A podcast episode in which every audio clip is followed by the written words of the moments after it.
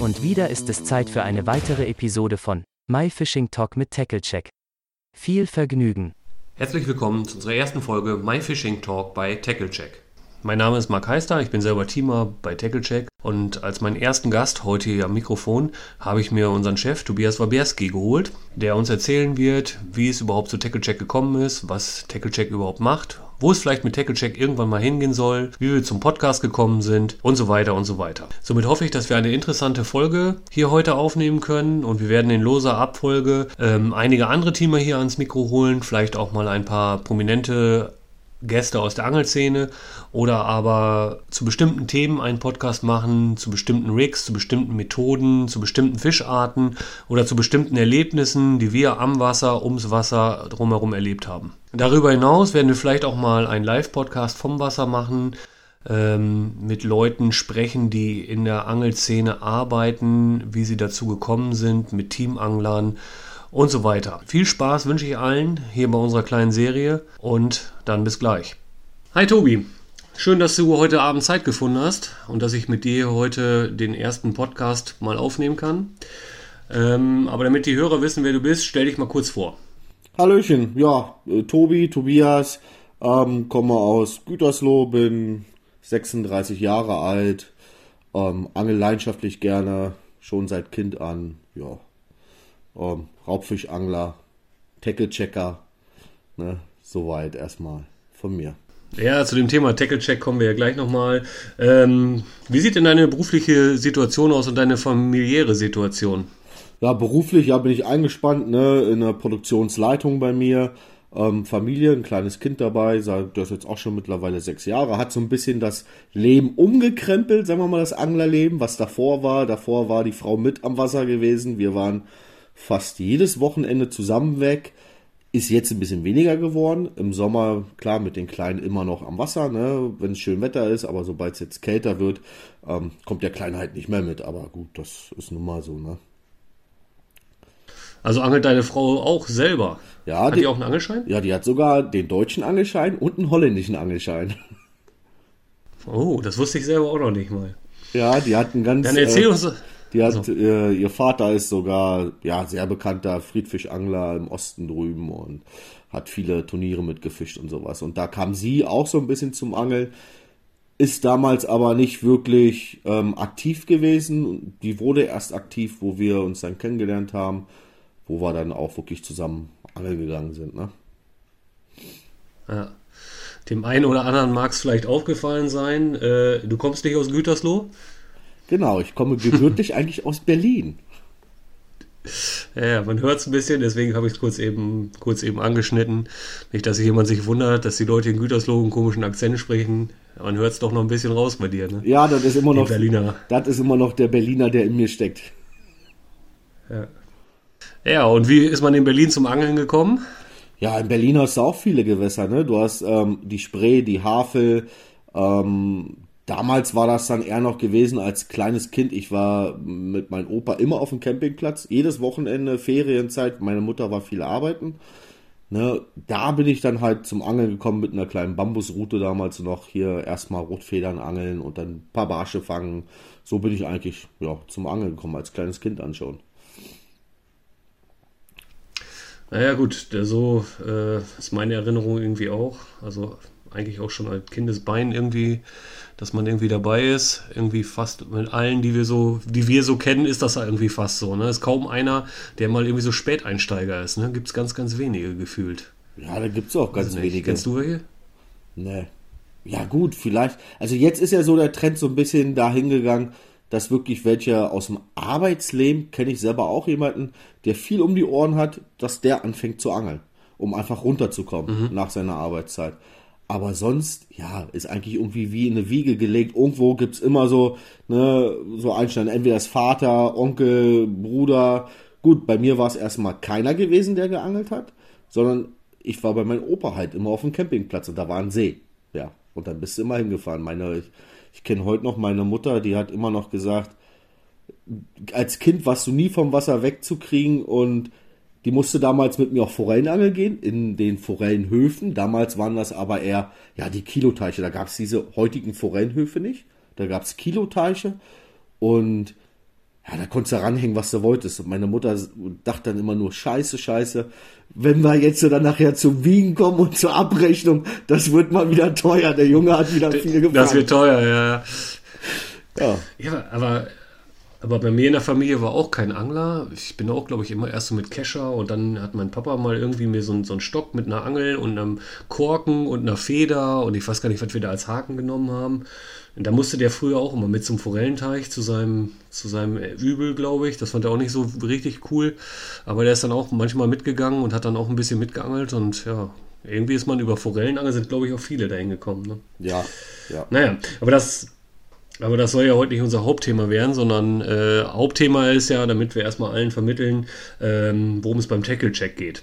Und äh, du bist da der kompetente Ansprechpartner, weil soweit ich weiß, du da das Gründungsmitglied bist und mittlerweile bist du unser Chef, sage ich jetzt mal, Chef in Anführungsstrichen. Ähm, ich glaube, wir sind da relativ hierarchielos, halbwegs. Ja, Chef würde ich nicht sagen, Kumpel, ne? Wir sind alles Freunde, sind so eine echte ja. zusammengeworfene Haufen. Deswegen sagte ich hierarchielos. Ja. Klar hat einer immer irgendwo die Feder in der Hand, ist überall so, aber ja. ja.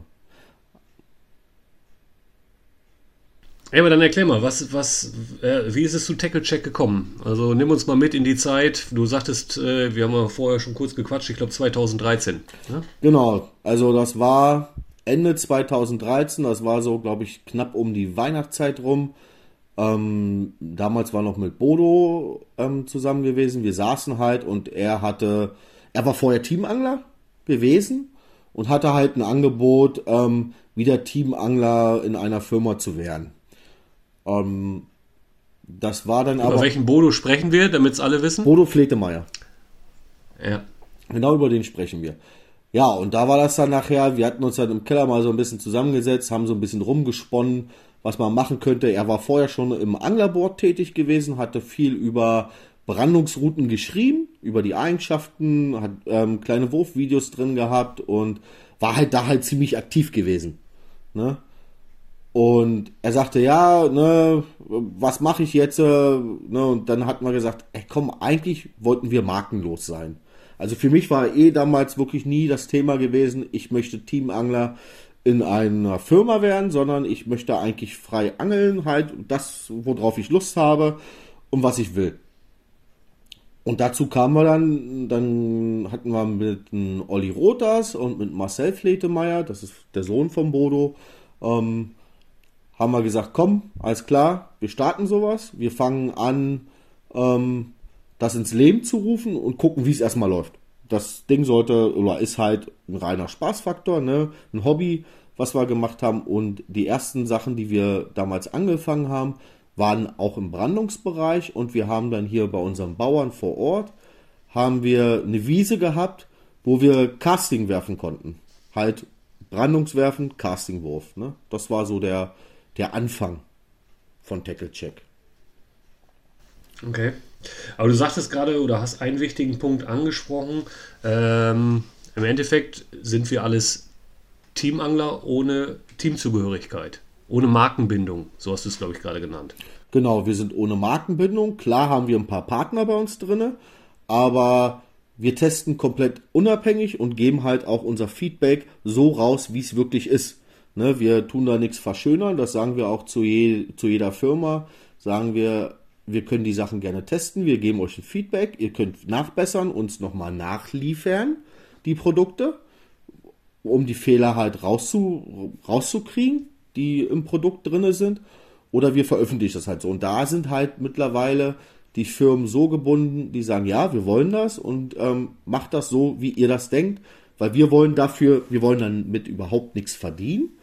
Wir wollen halt einfach ähm, ja unser Hobby haben und Angler für Angler und die Berichte genau so rüberbringen, wie sie jetzt sind. Ne? Ehrlich, authentisch und jeder Teamer, sage ich auch zu meinen Jungs immer, jeder Teamer muss hinter jedem Bericht, den er schreibt, auch komplett stehen. Also die Intention, um es nochmal so auf den Punkt zu fassen, ist im Endeffekt Markenunabhängigkeit, ähm, Produkte zu testen vom Angler für Angler und wenn ein Produkt halt nicht dementsprechend ist, ähm, werden wir das halt auch so, wenn nicht nachgebessert wird, halt auch so schreiben. Genau, das haben wir zum Beispiel, ähm, da warst du, glaube ich, sogar mit bei gewesen und Christian, da hatten wir den Toppler gehabt. Ähm, darauf genau. waren wir ja uns einig geworden, dass diese Backen, diese Gummibacken, ähm, nicht ganz zum Beispiel äh, zu fassen sind für ähm, kleinere Schnüre, für weniger Durchmesser. Und da haben wir den Hersteller dann den Tipp gegeben, ne, ob man denn nicht noch einen zweiten Satz Backen dazu packen könnte. Und das wurde nachher aufgenommen und mittlerweile kriegst du den Toppler mit zwei verschiedenen Backen dann auch. Ja, ja, stimmt, da war ich mit dabei und mir ist es halt auch direkt aufgefallen. Ähm, es ist nur für, für diejenigen, die es nicht kennen, ein Schleppsystem oder beziehungsweise ja, eine Schlepphilfe. Ähm, die wir getestet haben. Und ja, da hat die Firma dann vernünftig nachgebessert, was auch aus meiner Sicht wirklich Sinn gemacht hat, ähm, um das Produkt halt noch besser zu machen, als es schon war. Es war ein gutes Produkt, aber äh, nicht so super geeignet für ganz, ganz dünne Schnüre. Genau. Ja, und für die, die nicht halt beim Schleppen ständig umstellen wollen, glaube ich, ist das auf jeden Fall eine, eine große Hilfe. Genau, das hatte der Hersteller ja auch überhaupt gar nicht auf dem Schirm gehabt.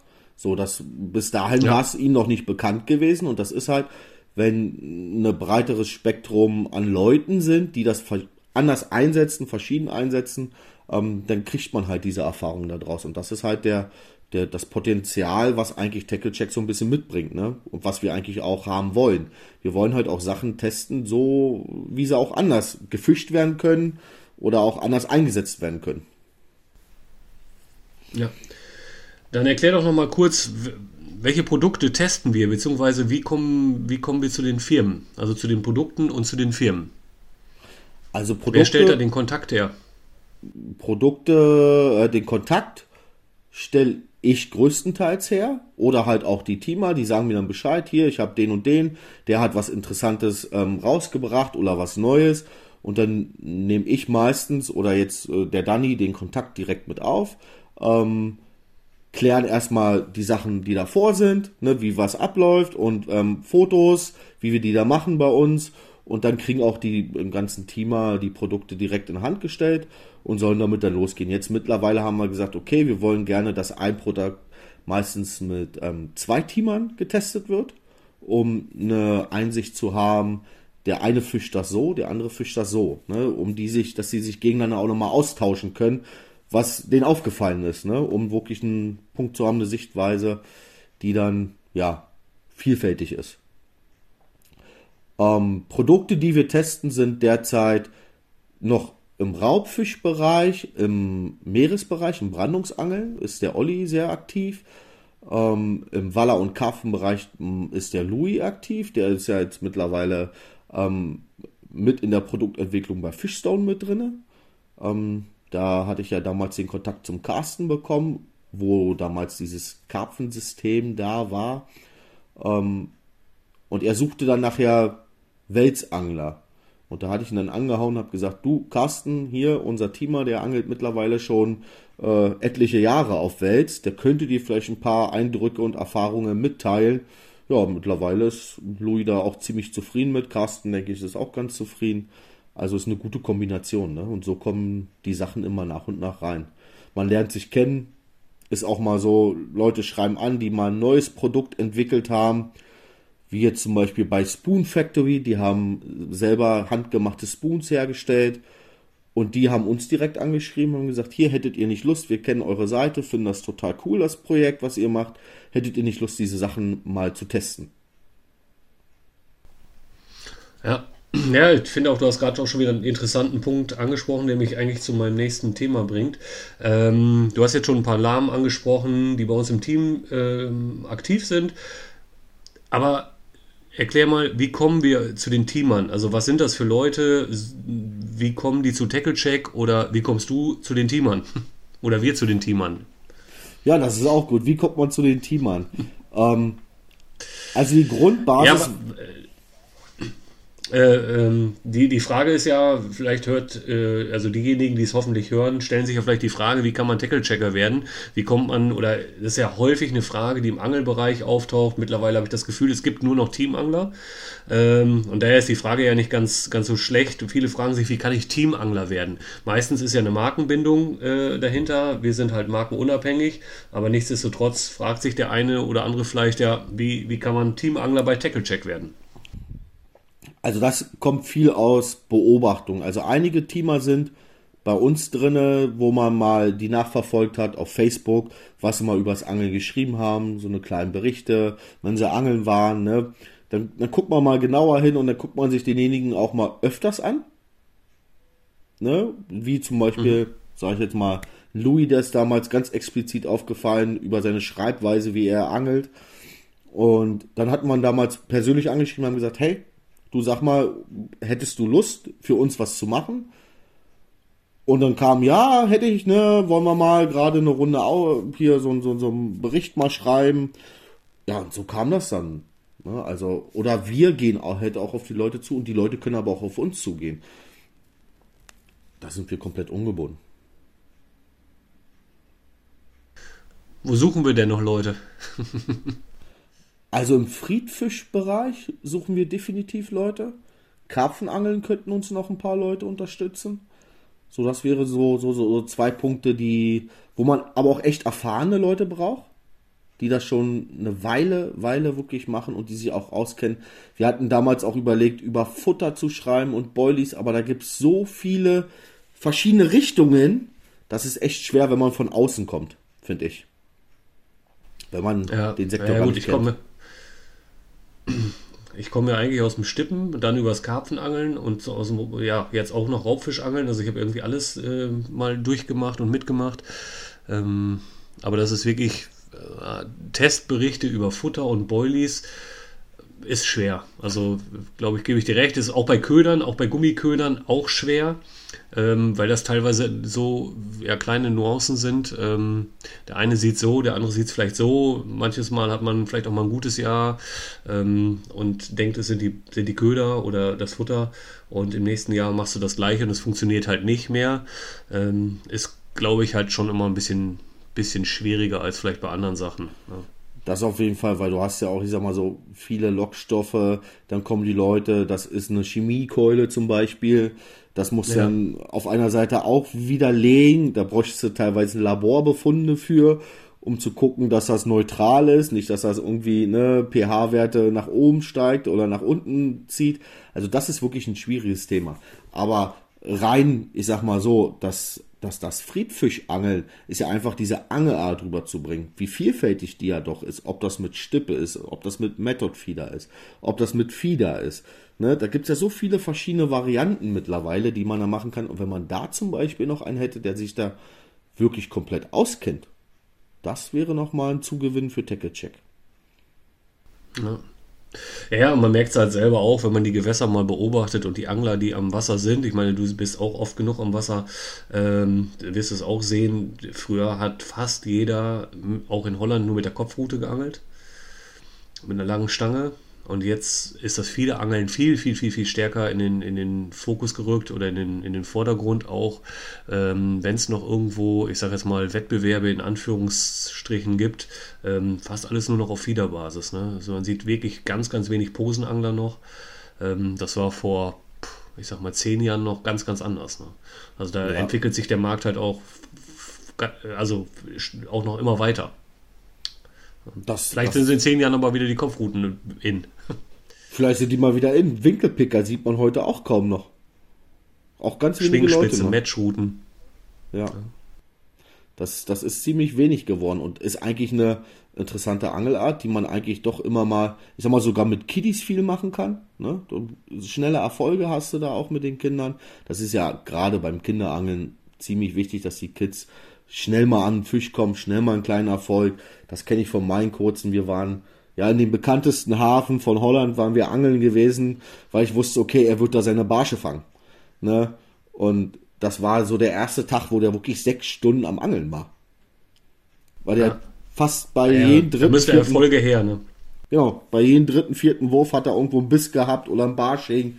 Ne, da hat er sich kaputt gelacht, gefreut, ne? Der hat gesagt, total cool. Ähm, fand er super. Und das ist halt bei den Kids dann, ne? Und das hast du halt beim Friedfischangeln auch viel. Das ist halt eine, schon eine schöne Angelei eigentlich. Macht man eigentlich zu wenig?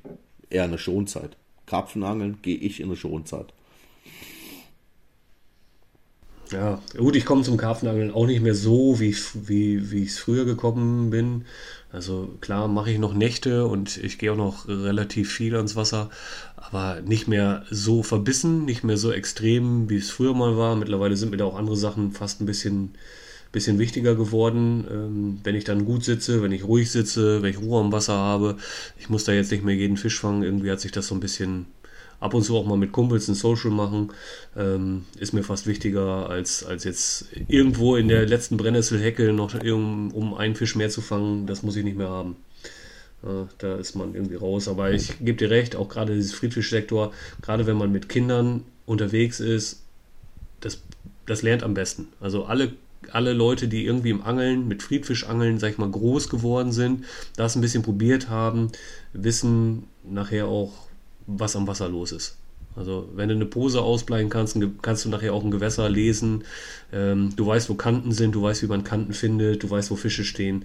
Äh, das lässt sich nachher auf alles übertragen, ob es Karpfenangeln ist, Raubfischangeln. Und ich finde immer, die, die schlimmsten Angler sind die, die nur mit Karpfenangeln angefangen haben. Ja. Also vorher gar nicht geangelt haben.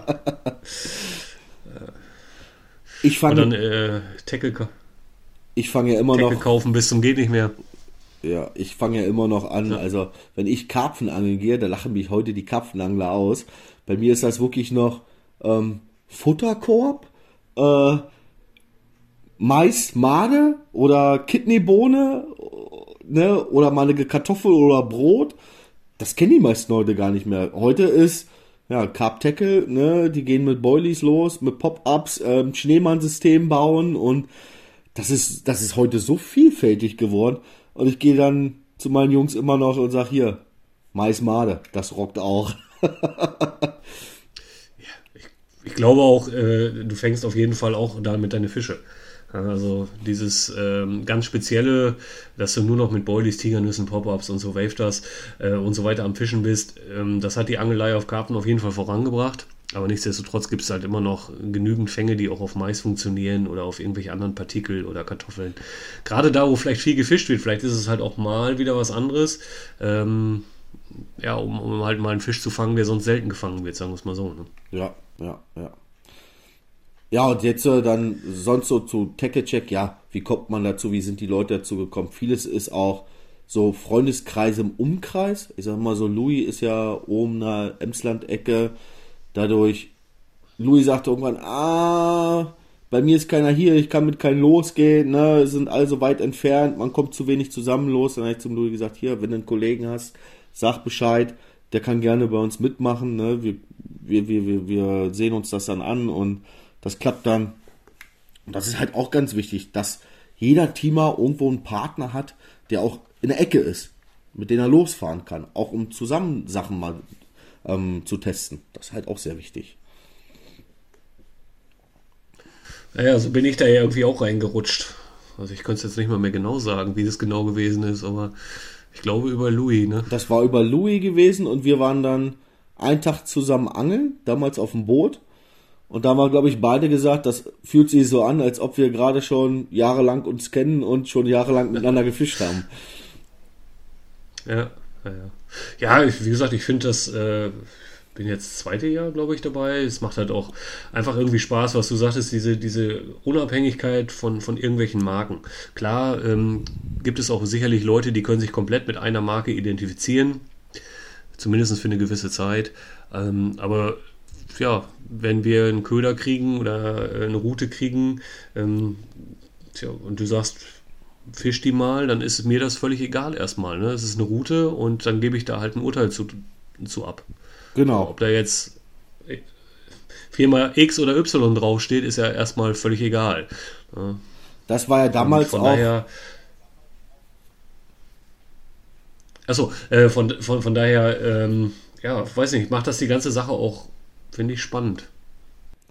Das war ja damals auch, wo wir in den Anfangslöchern waren mit Tackle Check, war das ja damals dann auch das Thema gewesen, so zwischen manchen Teamanglern. Was machen die da? Was wollen die damit erreichen?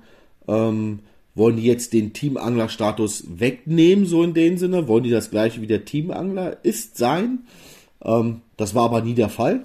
Im Gegenteil, wir haben heute so viele Bekanntschaften mit Teamanglern, mit denen wir zusammen auch mal arbeiten, mit denen wir zusammen angeln gehen, von denen wir mal Kontakte kriegen oder die sagen, hey, schick den Jungs mal was, ähm, die brauchen das mal zum Testen. Ne? Also das ist jetzt mhm. im Nachhinein daraus entstanden. Aber vorher war erst so ähm, bisschen weiter weg. So, was ist das? Ähm, was wollen die? Was machen die? Wollen die den Bereich Teamangler abdecken? Das war aber nie die Intention hinter TackleCheck gewesen. Ja, das muss man vielleicht hier nochmal ganz klar erwähnen. Es ist ja auch im Endeffekt 0,0 kommerzielles Interesse von, von uns allen irgendwie dahinter. Genau. Also keiner von uns beko bekommt da Geld für.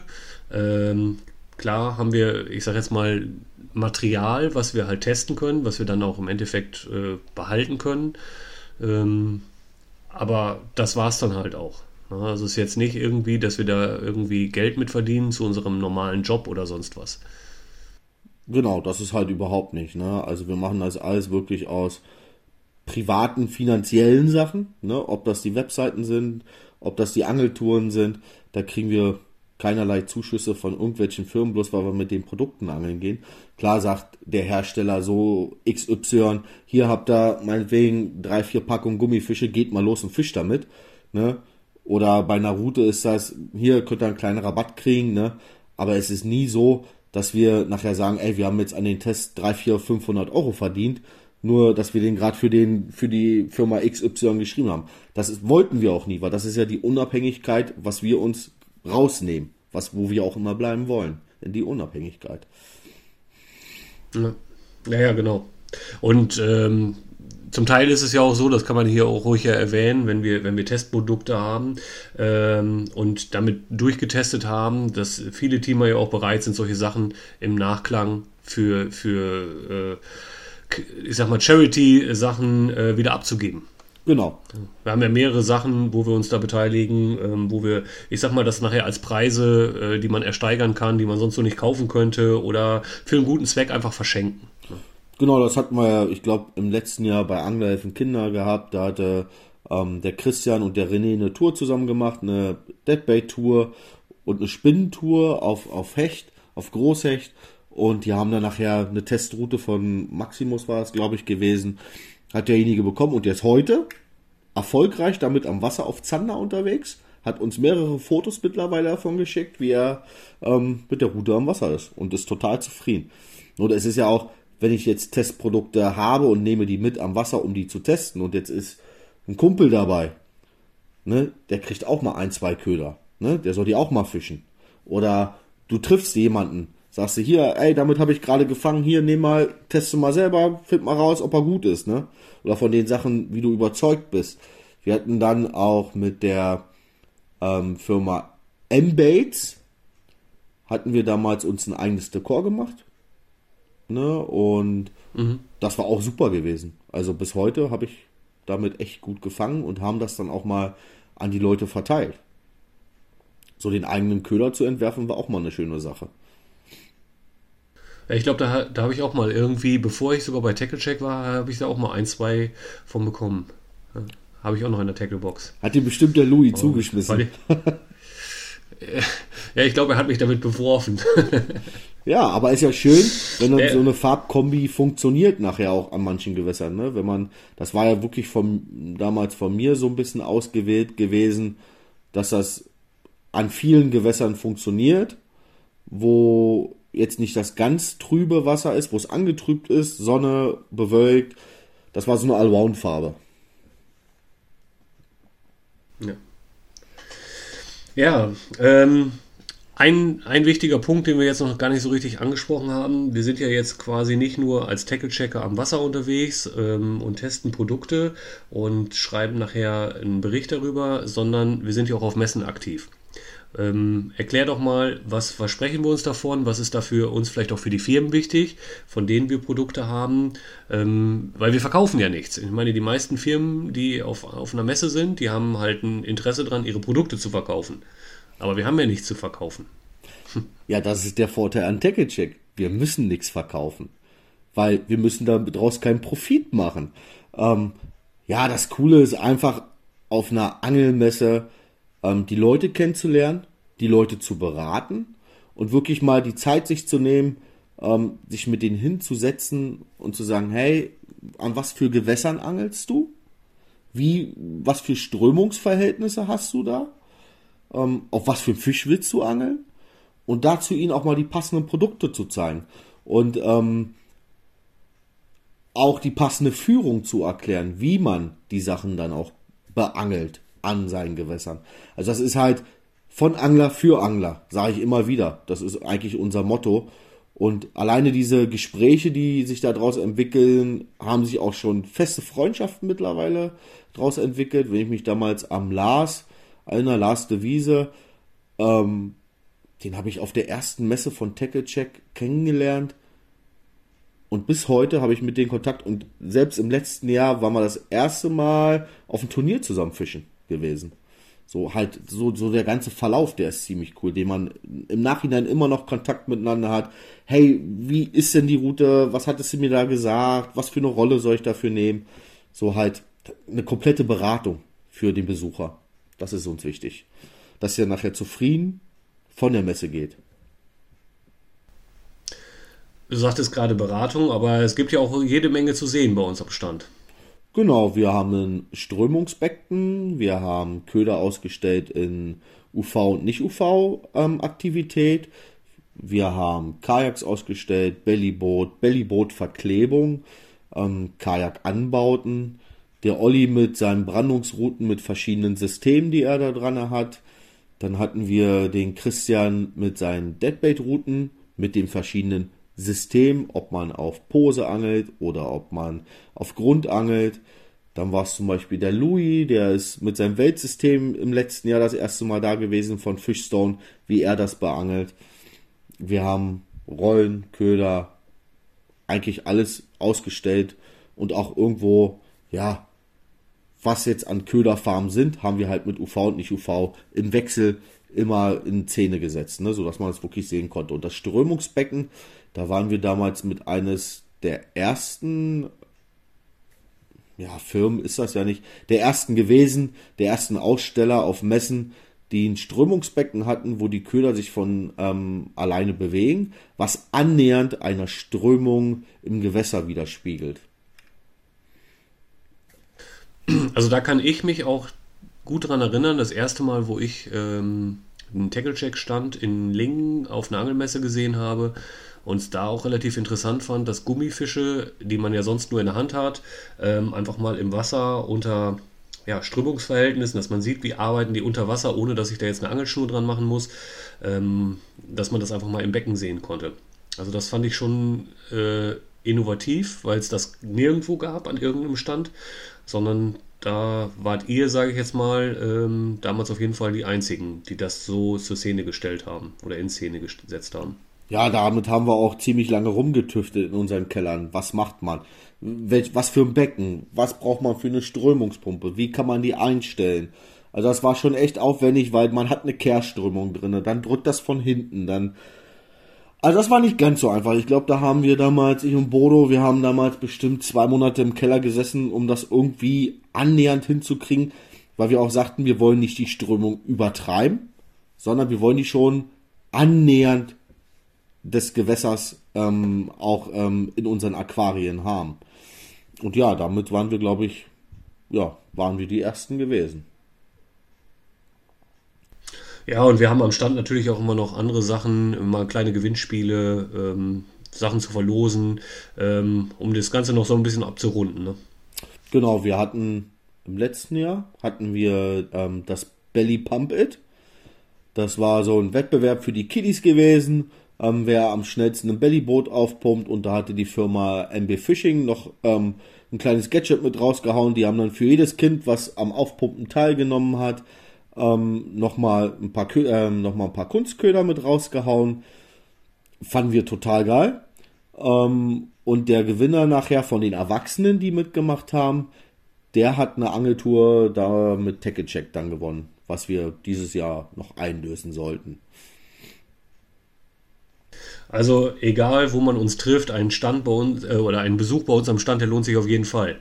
Also nicht nur zum Quatschen, sondern ab und zu kann man auch noch was gewinnen und man kann auf jeden Fall nur schlauer äh, oder vielleicht schlauer nach Hause gehen. Genau, man kann sich gegeneinander austauschen. Vielleicht hat ja auch der Besucher eine coole Idee, hatten wir auch schon gehabt. Ja, Ja, klar. Also wir lernen da ja auch äh, ständig noch neue Leute kennen, Netzwerken und äh, manchmal sind auch einfach nochmal Ideen, was wir halt nochmal umsetzen können oder wie wir es vielleicht umsetzen können. Ne? Ja. Wo wir bei wo wir bei Ideen sind. Bei einer sind wir gerade dabei. Das ist unsere, unsere neueste Idee. Ja, wir haben uns überlegt, was kann oder was können wir vielleicht nochmal ähm, als Team Tackle Check machen und sind auf das Thema Podcast gekommen. Genau, wie können wir Marc, Louis und Tobi beschäftigen, wenn sie Langeweile haben? Ja, das war so eigentlich die Idee, dass unsere Frauen gesagt haben, macht mal einen Podcast, dann geht ihr uns nicht auf den Zwirn. Ähm, aber da soll ja auch was dahinter stecken. Genau. Da steckt ja eigentlich die Idee dahinter, dass wir Angler oder auch Nicht-Angler vors Mikrofon holen, ähm, um denen ihre Geschichte auch mal zu erzählen. Ob das eine Angelfirma ist, wie die entstanden ist, ob das der Angler ist, der gerade angefangen hat mit Angeln, ob das eine ähm, Organisation ist, die sich ähm, im Charity-Bereich ähm, viel. Ähm, oh, warte mal. Jetzt bin ich gerade weg. Ähm, zum Beispiel eine, eine, eine Organisation, die sich im, Charity-Bereich viel mit einsetzt. Ein Angelan zum Beispiel, auch sehr interessant. Wie komme ich zum Angelan? Ähm, ja, das sollte eigentlich das Ganze so ein bisschen so ein bisschen ins Leben rufen. Da haben wir gesagt, das ist immer eine interessante Sache. Das gab es, denke ich, so in dem Sinne auch noch nicht wirklich viel, dass man einfach mal, egal ob Profi-Angler oder halt auch der kleine Angelan ist, vors Mikro holt. Äh, Im Grunde genommen war unsere Idee ja einfach so, so einen weiten Abriss wie möglich über, über alles, was das Thema Angeln irgendwie beinhaltet, mal äh, zu geben. Leute, die wir kennen, Leute bei uns aus dem Team, ähm, wie du schon gesagt hast, Leute, die in der Angelbranche ihr Geld verdienen, Leute, die was Gutes tun mit dem Thema Angeln, also der Bereich Charity, ähm, vielleicht aber halt auch mal spezielle Themen im Angeln ansprechen, ähm, bestimmte Methoden, bestimmte Rigs. Wir haben auch überlegt, vielleicht kann man sogar mal über bestimmte Produkte mit mehreren Leuten, wir machen ja jetzt hier quasi nur ein, eine 1 zu 1 Gespräch, aber vielleicht kann man auch mal eine größere Runde ähm, und einfach mal über ein bestimmtes Produkt reden. Da sind ja äh, Ideen ohne Ende und Umsetzungsmöglichkeiten, die wir da, die wir da mal durchspinnen können. Genau. Da kann man ja, ich sag mal so, das kann echt vielfältig werden, ne? Ob man nachher so einmal im Monat so die neuesten Angelnachrichten zum Beispiel auch bringt, was passiert gerade in der Szene oder welche Messe ist gerade oder welches Event fängt gerade an oder habt ihr das Event gesehen? Auch eine ganz coole Sache. Ähm, also da gibt es, denke ich, viele, viele, viele, viele Themen, die man da miteinander besprechen kann. In einer großen Runde, aber halt auch in einer kleinen Runde, wie wir gerade beide. Ja, vielleicht nehmen wir uns auch mal das Mikro mit und äh, machen was mal live von der Messe oder wie auch immer. Ne? Genau, oder live also, vom Wasser. Da. Live vom Wasser, gab, also die Idee gibt es ja schon. Äh, vielleicht kommen wir da bald schon zu. Aber wir haben jetzt erstmal ja ähm, im Endeffekt schon einige Leute, die wir angesprochen haben. Ähm, kannst du einen kurzen Ausblick geben, auf was sich die Zuhörer, die wir ja hoffentlich dann bald in Scharen haben, auf was sie sich freuen können? Kannst du schon mal so ein, zwei Sachen aus dem, aus dem Nähkästchen plaudern? Oh, also, ja, können wir. Wir haben, also nach meiner Folge wird es den Satzer geben. Der ist halt wirklich in, in der Charity-Bereich mit Anglerhelfen Kinder tätig. Da bin ich, da bin ich und Louis zum Beispiel auch mit drin im Team. Da wird es so ein bisschen drüber gehen, Kinderangeln, Freizeitangeln, ähm, Hilfsaktionen. Dann werden wir im Bereich Welsangeln etwas machen. Ob das vielleicht der Louis ist oder vielleicht auch jemand anders noch dabei, werden wir sehen. Dann werden es so ein paar Teamangler sein, die wir haben. Vielleicht lernt man auch, wie man eine Route baut. Könnte auch sein. So mal so einen kleinen Einblick. Naja, den Rest wollen wir mal noch ein bisschen sein lassen. Ja, wir wissen ja selber auch noch nicht genau, wo es hingeht. Wir haben auf jeden Fall, glaube ich, schon ganz gut Kontakte geknüpft.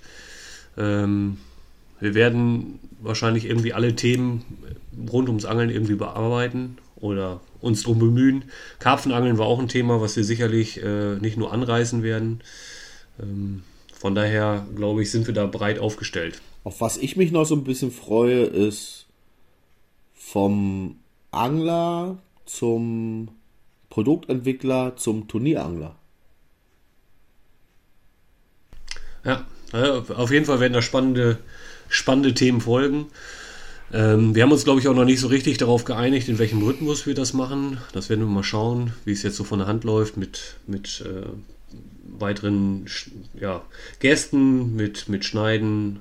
Da sind wir noch so ein bisschen, ich sag mal, in den Startlöchern. Wir haben schon ein bisschen vorproduziert, wir haben schon ein paar Folgen im Kasten, aber ähm, wir haben uns, glaube ich, noch nicht ganz geeinigt, ob wir die jetzt ja, wöchentlich ist ein bisschen zu knapp, aber zweiwöchentlich, vierwöchentlich.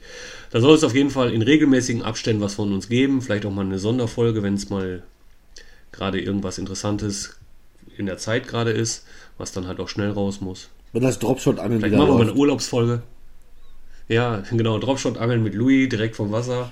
Könnte ich mir auch gut vorstellen, da hat er bestimmt richtig Spaß dran. Aber ähm, ja, vielleicht wirklich mal eine Folge vom Wasser. Ähm, da werden wir mal sehen. Vielleicht können wir doch noch mal ein bisschen Videocontent mal dazu oder ein paar Bilder noch dazu packen. Ähm, da ist ja mittlerweile alles offen. Vielleicht haben ja auch die Zuhörer ja eine kleine Idee für uns, was wir noch bringen könnten, was wir machen könnten. Genau, also für Feedback äh, sind wir da auf jeden Fall offen. Ja, man kann uns anschreiben. Wir haben nicht nur einen Facebook-Kanal, sondern wir haben auch eine Insta-Seite. Ähm, von daher denke ich, wer TackleCheck sucht, wird TackleCheck finden. Und wer Ideen hat, kann sich dann gerne bei uns melden. Aber bevor wir, wir haben ja jetzt relativ viel äh, schon über das Thema Tackle Check gesprochen, wir haben aber relativ wenig über Tobi gesprochen. Das werden wir sicherlich auch nochmal nachholen. Aber ich habe mir so ein paar kleine Fragen überlegt, die der Tobi einfach ähm, ja, mit einer der beiden Antwortmöglichkeiten beantworten wird. Du kennst das Spielchen, wir haben da schon mal drüber gesprochen. Mhm. Zehn Fragen für Tobi Waberski. Raubfisch oder Friedfisch? Raubfisch. Ja, hast du das vorhin schon beantwortet? Fluss oder Stillwasser? Fluss. Begnadet. Flussbuhne ist meine Heimat. Flussgrade ist nicht meine Heimat. okay. Ich könnte mich bei Fluss oder Stillwasser, boah, ey. hat irgendwie beides was. Ich brauche die Buhne. Ich, Kommt drauf an, Ich brauche das fließende Gewässer. Ja, ich habe das Buhnenangeln. ich habe das Buhnenangeln auch leben gelernt, auch durch dich. Ähm, aber zum Karpfenangeln würde ich mir zum Beispiel lieber Stillwasser wünschen, glaube ich. Ja, zum Karpfenangeln ist Brauche ich, brauch ich nicht unbedingt Schiffe, brauche ich nicht unbedingt Strömung, aber ja. Jigspinner oder Gummifisch? Hm? Boah, das ist schwer. Das ist mega schwer. Also wenn ich jetzt die letzte Zeit so ein bisschen. Boah. Jetzt muss ich echt überlegen. Das, also das ist eine schwere Frage, weil beides ähm, kann ich gezielt mit meinen Lieblingsfischen beangeln. Ich würde. Deswegen habe ich dir die Frage gestellt. Ich würde sagen Gummifisch, weil da kann ich immer noch ein Spinnerblatt dran machen. das ist Schummeln, was du tust. ah, also ist ja noch nicht die letzte Frage. Holland oder Deutschland? Früher viel Holland, heute Deutschland. Ich würde es genau umgekehrt beantworten. Ich finde einfach die, die Lage, die, ich sag mal, die Gesetzeslage in Holland einfach für uns Angler eine bessere ist, ohne das weiter ins Detail zu. Ja, aber es gibt ja mittlerweile in Deutschland auch einige Gewässer oder einige ähm, einige Vereine, die ein ähm, Entnahmefenster haben für gewisse Fische. Was ich total befürworte, ja, ja. Ne, weil ein guter Altfisch sollte auch ein guter Altfisch bleiben, finde ich. Und ein mhm. Jungfisch, der gerade mal, ich sag mal so, wir haben in manchen Gewässern in Deutschland, glaube ich, einen Zander von 42 Zentimeter ja, ja. 42 Zentimeter, das ist, da, da hast du in dem Sinne nichts von, wenn du das auf dem Teller machst. Ich esse auch gerne mal einen Fisch, das ist so. Wenn meine Frau sagt, Schatz, bring mal ein schönes Filet mit nach Hause, mache ich das auch. Die sagt Schatz zu dir? Meine Güte, hast du eine tolle Frau. Ja. Naja, aber wie gesagt, ich glaube auch, dass das äh, Entnahmefenster, ähm, ich sag mal, eins der Möglichkeiten ist, wo es jetzt für uns auch in die richtige Richtung geht. Aber insgesamt würde ich mich, glaube ich, doch, wenn ich mich für eins der beiden entscheiden müsste, für Holland entscheiden. Boot oder Ufer? Wieder so eine schwierige Frage. Boah. Also das Spannende ist das Uferangeln, weil du weißt nicht, was unter dir ist. Das Tolle ist, wenn du mit einem Bellyboot auf dem Wasser bist und ein Echolot dran hast und du weißt, was unter dir ist. Aber ich entscheide mich fürs Du musst Ufer. aber entscheiden. Ufer. Zander jiggen oder Zander wobbeln? Zander Wobbeln. Mega geil, macht richtig Spaß.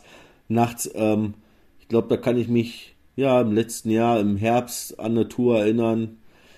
Da war ich dann abends los gewesen mit zwei Jungs von mir. Wir waren am Fischen und das lief wirklich richtig gut. Wir haben, ich glaube, 15, 20 Zander gefangen. Nicht allzu langer Zeit. Der eine hat sich das Bein verknackst, den habe ich dann in Unterkunft gebracht und habe zu den anderen gemeint, ey, wollen wir noch weiter wobbeln gehen? Der guckte mich an, bist du bekloppt oder was? Ich so, nein, ich gehe jetzt noch wobbeln. Ja, ich komme mit. Dann waren wir weiter, haben auch noch einen, da habe ich glaube ich nachher noch einen sehr guten Fisch gefangen. Und der so, boah, ich bin müde, ich muss schlafen gehen. Nebenbei hatte ich aber schon mit einem Kumpel telefoniert, der aus Osnabrück kommt. Und ich sagte, ey, das läuft heute richtig gut und der ist ja noch losgefahren. Und er sagte, ich bin in anderthalb Stunden bin ich da, können wir zusammen angeln gehen. So gut, alles klar, ich bringe die Kollegen nach Hause ins Camp. Ich sag, wir treffen uns gleich am Wasser. Und dann haben wir bis morgens um 4 Uhr noch gewobbelt. Also völlig verrückt, aber es hat so einen Spaß gemacht und die Fische wollten. Also Zander, Angeln mit Wobbler macht richtig Spaß. Ich mache das auch gerne tun, aber ich habe auch einen Kumpel, der, ich glaube, der hat auch so noch nie einen gefangen. Ähm, und der mag das gar nicht. Also ich mag das echt wohl gerne. Also ich habe auch mit, mit äh, Louis schon ein paar Touren äh, hier in der Umgebung gehabt, wo das dann abends auch nochmal gescheppert hat und das ist dann echt schon, das ist echt schon cool, weil du einfach auf aktivere Fische angelst als beim Jiggen. Weil die sind aktiv am Jagen und, und das macht fast ein bisschen mehr Spaß, als diese passiven Fische zu überreden zum Beißen. Waren wir nicht damals beide zusammen sogar an einer Angelstelle gewesen, wo du sagtest, oh, mit Wobbler, da habe ich noch nie so gute Erfahrungen gemacht und ob das läuft und, Ja, ne? da hast du einen Fisch gefangen, ja, ja ich weiß. Da habe ich seitdem auch wieder, also ich habe da vorher keinen Fisch gefangen und danach auch nie wieder einen Fisch gefangen. Also das ist, äh, kannst nur du. Also müssen wir wieder zusammen los. Ja, auf jeden Fall. Frequenz oder guter Fisch? Guter Fisch. Bin ich, bin ich immer bei Frequenz. Also ich habe lieber Frequenz und einen guten Fisch am liebsten noch dazu, aber wenn ich mich dafür entscheiden müsste, ich habe lieber fünf Bisse als einen. Also ich habe mich da im letzten Jahr ziemlich umentschieden, tagsüber zu, also tagsüber nicht zu angeln, auf Zander zum Beispiel, sondern bin tagsüber auf Hecht gegangen und bin nachts auf Zander gegangen. Weil nachts tendenziell die besseren Fische da waren auf Zander und tagsüber, ja, Hecht kannst du tagsüber immer fangen. Ne? Also das war für mich dann ja. so ein ganz großer Grund gewesen. Ich wollte dann nicht ähm, die 40er, 50er Fische fangen. Ich wollte dann wirklich schon ins Höhere. Ich entsinne mich noch an Zeiten, wo man früher extrem viele Fische gefangen hat. Und das waren nicht immer die größten, weil dann halt so ein Pulk von kleinen Fischen vor dir stand. Ne? Ja, ich habe, wie gesagt, ich habe auch an Gewässern schon Leute getroffen, die dann da dreistellige Zahlen um einem um die Ohren gehauen haben, was da möglich ist. Und das sind dann halt häufig aber auch wirklich kleine Fische. Ne? Also die, Aber hey, zum da hat Beispiel. man nachts auf jeden Fall die größere Chance. Aber hey, zum Beispiel Bitte? im Mittellandkanal ein 60er Zander ist ein vernünftiger, anständiger Fisch für das Gewässer. Also wir wollen jetzt nicht die Größe so abtun, ne? sondern wenn ich einen 60er Zander im Mittellandkanal fange, ist das ein verdammt guter Fisch dafür. Klar, man muss aber das Gewässer sehen und man kann nur das fangen, was drin ist. Ne? Aber ähm, ja. So, jetzt muss ich überlegen, bei welcher Frage ich jetzt weitermache. Dann machen wir erstmal Shimano oder Diver-Rolle. Das ist gemein, ne? Ist auch schwer, weil ich fische eine Shimano für leichte Köder, für leichte Angelei und eine Diver. Also die Diver-Rollen fische ich für die etwas schwereren Sachen. Also wenn ich von schwer rede, sind das ab 30 Gramm Jigkopf aufwärts. Das hat für mich einfach die Bauweise so ein bisschen was zu tun und die Erfahrung damit. Aber tendenziell fische ich mehr Diver. Diver. Ja, bin ich, bin ich auch, bin ich auch bei Diver. So, jetzt eine Essensfrage. Fisch oder Fleisch? Fleisch. ja, die würde ich auch mit Fleisch beantworten. Komischerweise gibt es echt viele Angler, äh, die gar nicht so gerne Fisch essen. Ein verdammt gutes. Aber du gehörst zu den wenigen, die ich, die ich kenne, die auf jeden Fall gerne Fisch essen. Also du isst gerne Fisch, ne? Ja, definitiv gerne. Super zubereitet, wenn er vernünftig zubereitet ist. Und auch wenn ich mal einen Zander mitnehme, der wird bei mir entweder abends oder am nächsten Tag zubereitet und nicht erst eingefrostet, Tiefkühltruhe, drei Monate liegen lassen, weil dann, finde ich, schmeckt der Fisch mir nicht mehr. Ne? Aber äh, ein Tomahawk ist auch geil. Tomahawk ist auch geil. Okay, letzte Frage für dich und dann erlöse ich dich auch. Barsch oder Zander? Das sind heute so eine gemeinen Fragen. Du kennst mich. ja, ich weiß. Ich habe mir tatsächlich sogar ein bisschen Gedanken dazu gemacht. Ich nehme jetzt nicht einfach zehn Fragen, die du so aus der Pistole schießen kannst. Barsch. Weil der. Ich hätte. Der Barsch, den musst du noch mal einen Ticken teilweise anders überlisten. Und die Angelart beim Barsch ist ein bisschen vielfältiger als wie beim Zander. Okay, ja, kann ich aber mitgehen. Also, ich meine, mittlerweile wird der Barsch äh, ganz schön gehypt. Äh, man sieht es auf YouTube, man sieht es auf den sozialen Medien überall. Äh, irgendwie hat man ein Gefühl, früher gab es beim Raubfischangeln nur den Hecht. Dann kam irgendwie ganz massiv der Zander. Und jetzt kommt gefühlt, also zumindest in meiner Wahrnehmung, der, der Barsch ganz extrem ins, in den Fokus. Also ich habe vor. Der früher so als lästiger Beifang gesehen wurde. Also ich habe vor zehn Jahren, elf Jahren, war ich viel mit Bodo auch unterwegs gewesen. Vom, vom Ufer machen wir heute auch noch, vom Ufer oder vom Boot. Und da haben wir, ob das am Möhnesee oder an unseren Flussgewässern, damals schon extrem viel auf Barsch geangelt, aber dann mit kleinen Wobblern und dann getwitcht. Oder Gummis getwitcht. Ne, dieses Anschlagen, dieses ähm, Ausbrechen des Köders, das haben wir damals schon viel gemacht und das ist eine Angelart, die kannst du überall anwenden. Das waren wir, glaube ich, damals vor vier Jahren waren wir in Spanien gewesen. Da gibt es den Schwarzbarsch. Das wäre, das ist mein, das ist mein Lieblingsfisch. Schwarzbarschangelei, das ist mega. Ähm, und da habe ich genau damals diese Technik angewandt wie vor zwölf Jahren. Kleine Wobbler, Twitch Baits. Ja. Und der Campbetreiber hat damals noch gesagt, nach jedem Fisch, der dir hinterhergefolgt ist vom Köder, mach ihn ab und mach den gleichen Köder in einem anderen Dekor ran. Und er kommt wieder hinterher.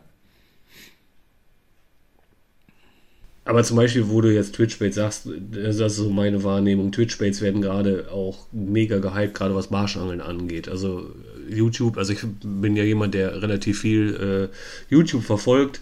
Ähm, es ist halt extrem viel Videos momentan, wo wirklich dicke Barsche auch vor allen Dingen auf Twitch-Baits ähm, gefangen werden.